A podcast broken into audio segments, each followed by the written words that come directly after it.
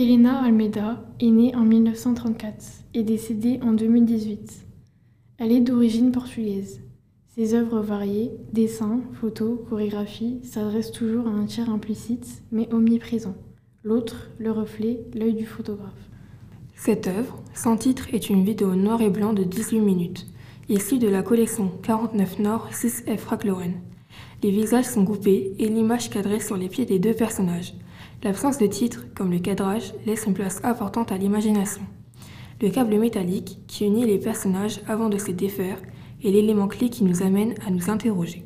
Pourrait-il représenter une union, comme le mariage, avant de souligner une rupture?